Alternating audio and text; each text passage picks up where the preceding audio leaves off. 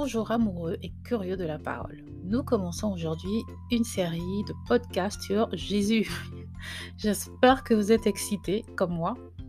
Mais bon, donc dans notre série sur Jésus, nous aurons 4 à 5 épisodes avant de clore notre troisième saison de podcast. Nous allons aborder des traits de caractère de notre Seigneur que nous devons saisir, comprendre afin de lui ressembler.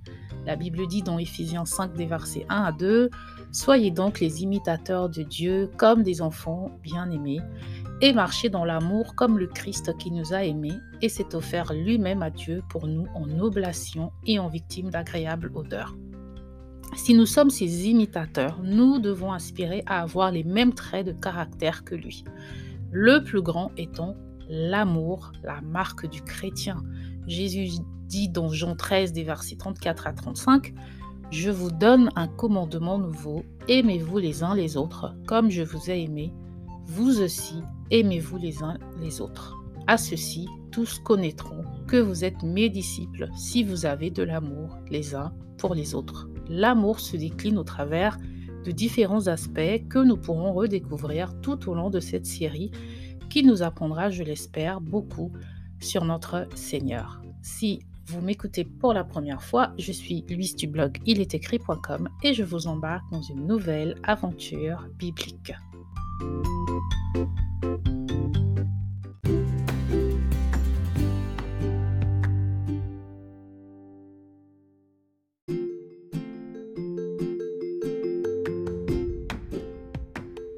Alors, nous ouvrons le bal avec un sujet que nous avions effleuré par le passé, qui est la compassion. On peut définir la compassion comme un sentiment de sympathie devant les maux ou les douleurs d'une autre personne. On peut l'opposer à l'indifférence. Le mot compassion vient du latin compatior qui veut dire je souffre avec. La compassion, c'est donc prendre pour soi la souffrance de l'autre on ressent sa souffrance et cela nous pousse à lui tendre la main. Alors, que nous dit la Bible de la compassion? Tout d'abord, Jésus nous dit dans Jean 5, 19, En vérité, en vérité, je vous dis, le Fils ne peut rien faire de lui-même, à moins qu'il ne voie faire une chose au Père, car quelque chose que celui-ci fasse, cela le Fils aussi de même le fait. Avant donc de parler de la compassion nous basant essentiellement sur les passages mentionnant Jésus, nous allons commencer par poser nos valises dans l'Ancien Testament où il est question de la compassion de Dieu le Père. Alors, on remarque d'abord une chose intéressante, c'est qu'il est tantôt question de la compassion de Dieu et certains passages parlent de ses compassions au pluriel. Dans Daniel 9, 18, il est écrit Incline ton oreille, ô mon Dieu, et écoute, ouvre tes yeux et vois nos désolations et la ville qui est appelée de ton nom. Car ce n'est pas à cause de nos justices que nous présentons devant toi nos supplications, mais à cause de tes grandes compassions.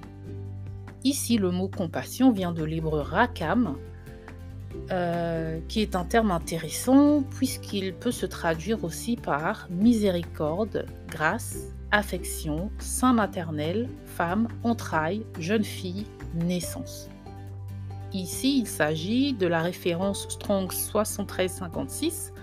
Donc les références Strong, ce sont des références que l'on utilise pour retrouver dans une base de données tout le vocabulaire biblique, que ce soit en grec ou en hébreu. Donc voilà, pour ceux qui ne le savent pas. Et cette référence 7356, euh, elle est dérivée de la 7355, qui est également le mot rakam, donc compassion, mais utilisé pardon, au singulier, et qui veut dire amour, aimer profondément, avoir miséricorde, avoir compassion, avoir une tendre affection ou encore avoir pitié. Comprenons que, que là où les compassions de Dieu sont simplement des marques de son amour, de son affection, de sa miséricorde. Dans Exode 33, 19, il est écrit Je ferai passer toute ma bonté devant ta face, et je crierai le nom de l'Éternel devant toi, et je ferai grâce à qui je ferai grâce, et je ferai miséricorde à qui je ferai miséricorde. Ici, le terme miséricorde est souvent traduit par compassion dans d'autres versions de la Bible. J'utilise aujourd'hui la Darby Quand on regarde dans l'hébreu, il s'agit en effet du même terme rakam du Strong 7355 qui est aimer profondément ou avoir miséricorde. Donc la compassion de Dieu le Père est la marque de son amour et de son immense miséricorde.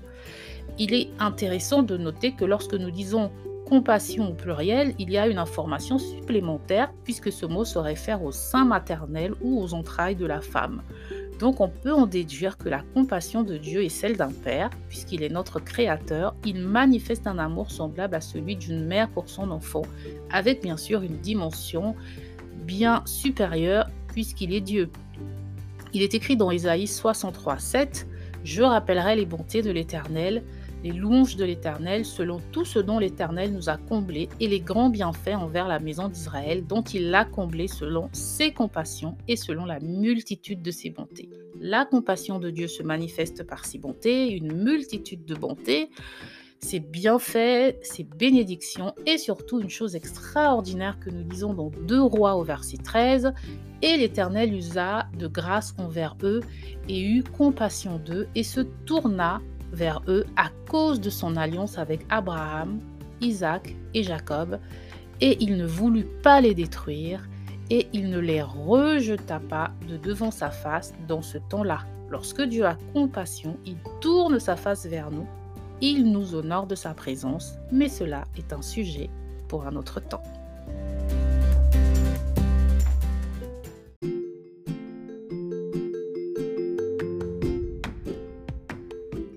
Enfin, nous arrivons à une expression que nous retrouvons souvent citée dans les évangiles et associée à Jésus. Nous lisons dans le livre de Joël au chapitre 2 au verset 18, Alors l'Éternel sera jaloux pour son pays et aura pitié de son peuple. C'est ici la traduction de la Darby. Si on regarde d'autres traductions, traductions pardon, telles que l'Osterwald ou la Martin, nous lisons L'Éternel a été jaloux de sa terre, il a été ému de compassion envers son peuple. Cette fameuse expression ému de compassion que beaucoup de lecteurs de la Bible reconnaîtront sûrement.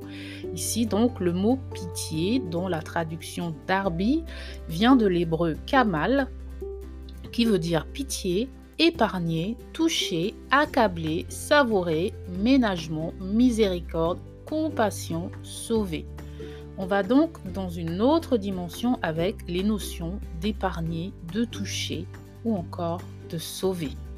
Beau parallèle donc avec Jésus qui dit dans Marc 8 au deuxième verset, Je suis ému de compassion envers la foule, car voici trois jours déjà qu'ils demeurent auprès de moi et ils n'ont rien à manger. Le terme compassion ici euh, vient du grec splankizomai, donc S-P-L-A-N-C-H-N-I-Z-O-M-A-I, qui veut dire être remué dans ses intestins. De là, être ému de compassion, avoir compassion, car les entrailles sont censées être le siège de l'amour et de la pitié. On retrouve donc les mêmes caractéristiques de la compassion de Dieu qui vient de ses entrailles et qui est la marque de son amour. Tout au long donc euh, des évangiles, on lit souvent que Jésus est ému de compassion et cette compassion se manifeste par différentes choses, par des guérisons, et divers miracles, des multiplications, et j'en passe. Cette expression est rarement utilisée associée à d'autres personnages de la Bible autres que Dieu et Jésus. Nous avons cependant des exceptions, mais il s'agit de personnages racontés par Jésus lui-même. Dans Luc 15 au verset 20, dans l'histoire du Fils prodigue, il est écrit, Et se levant, il vint vers son Père, et comme il était encore loin, son père le vit et fut ému de compassion, et courant à lui se jeta à son cou et le couvrit de baisers. Puis toujours dans Luc au chapitre 10 et au verset 3, dans la fameuse histoire dite du bon samaritain, nous lisons Mais un samaritain allant son chemin vint à lui, et le voyant fut ému de compassion. Donc la compassion de Jésus est bien semblable à celle du Père. Elle découle d'un amour profond donc de ses entrailles Et de cette compassion découlent des actions, des bontés, des bénédictions. Jésus multiplie des pains pour nourrir les foules, il guérit des malades, il ressuscite, il délivre des démoniaques, tout cela parce qu'il leur témoigne à toutes ces personnes un amour profond, paternel, à l'image de celui de Dieu le Père.